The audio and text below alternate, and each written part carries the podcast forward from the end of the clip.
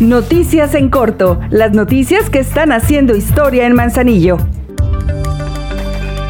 Concluyó con éxito el taller de medicina tradicional que el Ayuntamiento de Manzanillo impartió a través de la Dirección de Participación Ciudadana y Desarrollo Comunitario. La presidenta Griselda Martínez ofreció a las personas capacitadas a que elaboren sus productos y los vendan en la Feria de Manzanillo, por lo que se instalará un stand especial para promover el cuidado de la salud a través de productos hechos con plantas medicinales y a su vez fortalecer la economía de las familias emprendedoras.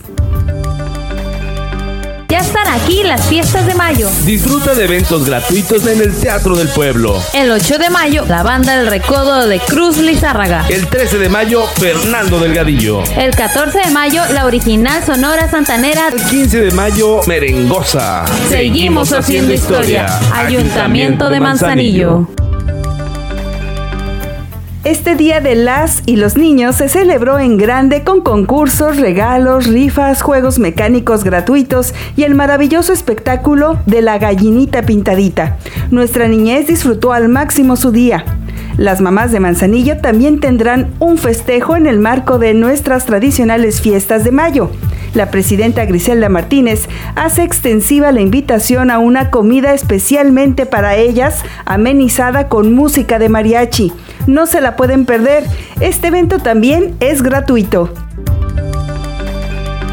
Con recursos de las y los manzarillenses, el ayuntamiento inició la reconstrucción del tercer y último puente de Miramar tras haber sido afectados por el huracán Hernán en su trayectoria por Manzanillo. Este puente es de suma importancia para los habitantes de Miramar y colonias aledañas, por lo que muy pronto las familias que día a día utilizan esta vía para llegar a sus destinos tendrán un puente digno para transitar de manera segura. Les solicitaremos al término del mismo darle un buen uso, pues estará prohibido transitar en motocicletas debido a que es un puente peatonal.